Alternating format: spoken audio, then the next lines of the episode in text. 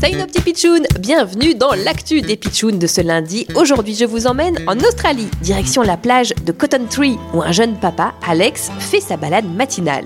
Well, salut les pitchouns, j'ai découvert un truc archi archi bizarre. Venez voir, c'est par ici que je vais vous montrer. Oh my god, mais qu'est-ce que c'est que ce truc échoué sur la plage? Astonishing, non? C'est étonnant. C'est vraiment un étrange animal. C'est assez berk, c'est un petit animal mort, mais vraiment, il ne ressemble à rien de ce que l'on connaît. Je ne comprends pas qui est ce petit gars. On dirait un extraterrestre. Il a le crâne comme les reptiles, il a une longue queue, des griffes comme un opossum, mais il ressemble aussi à un petit kangourou.